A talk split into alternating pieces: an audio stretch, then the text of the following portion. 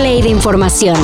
Titulares nacionales, internacionales, música, cine, deportes y ciencia en 5 minutos o menos. Cafeína. El gobernador de Florida, Ron DeSantis, formalizó sus intenciones de convertirse en el próximo presidente de Estados Unidos. Y pues qué pinche miedo, ¿no? En su primer evento como precandidato bajo el patrocinio de Elon Musk, DeSantis prometió que de llegar a la Casa Blanca cerrará completamente la frontera con México, detendrá la agenda ideológica y revertirá las políticas migratorias de Joe Biden. En mi opinión profesional, es tiempo para pánico. Entonces, ¿estaríamos mejor con Donald Trump? Pues seguramente no. Pero, mientras tanto, AMLO ya pidió a los paisanos no dar ni un voto a DeSantis. Ojalá los hispanos de Florida despierten y no le den ni un voto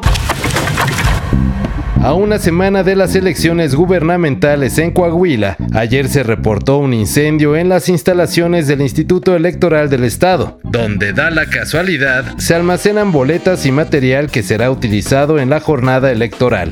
¡Fuego, fuego! ¿Qué hago? ¿Qué hago? ¡Ay, la canción, la canción! Cuando un fuego ves arder, una cosa hay que aprender. Ten paciencia y ten fe y evitarás la catástrofe. Por fortuna, el servicio de bomberos entró en acción justo a tiempo y los 301 paquetes electorales resultaron intactos. El primer reporte indica que el incendio inició por una falla en el sistema de aire acondicionado. Sí, una simple falla.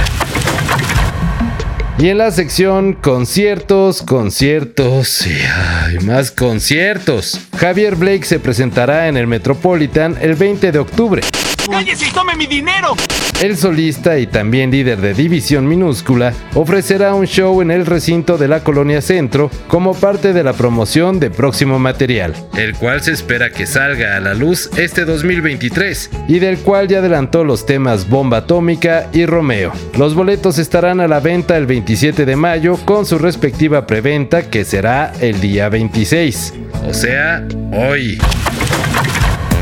Apenas está por definir al nuevo campeón de la Liga MX, pero ya comenzó el fútbol de estufa. De acuerdo con nuestras fuentes, nada oficiales por cierto, Carlos Salcedo ya es jugador del Cruz Azul y todo indica que José de Jesús Corona se convertirá en el nuevo portero del Querétaro.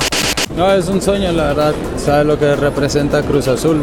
La verdad que no me la creo, porque te digo, estoy, estoy contento de, llegar a, la magnitud de, de institución. Sé lo que conlleva estar acá mientras que la primera bomba del torneo la daría el Mazatlán de confirmarse la contratación de Lucas Meroya, un defensa argentino que era pretendido por el mismísimo Boca Juniors. Lo que sigue siendo una incógnita es quién será el nuevo director técnico del América. Una opción que suena fuerte es André Jardine, actual entrenador del San Luis, aunque los más aventurados apuntan a que hay acercamientos con el multicampeón del fútbol argentino, Marcelo el Muñeco Gallardo. Bueno, se vale soñar, ¿no? El control de armas en Estados Unidos parece que está lejos de ser una realidad, tanto así que con la previsión de que seguirán ocurriendo tiroteos y que las autoridades no tienen pensado hacer algo al respecto, en las escuelas de Texas se comenzaron a repartir libros ilustrados en los que Winnie Pooh enseña qué hacer en caso de que alguien armado irrumpa en los edificios. El libro se llama Mantente a salvo, corre, escóndete, pelea, en referencia a la máxima que sigue el FBI en casos de tiroteos y está dirigido a niños de 4 años. Ah, y se usa Winnie Pooh aprovechando que desde el 2022 el personaje es de dominio público. Hasta en eso les duele gastar. Todo esto y más de lo que necesitas saber en sopitas.com. El guion corre a cargo de Álvaro Cortés y yo soy Carlos el Santo Domínguez. Cafeína. Un shot de noticias para despertar lunes a viernes por sopitas.com y donde sea que escuches podcasts.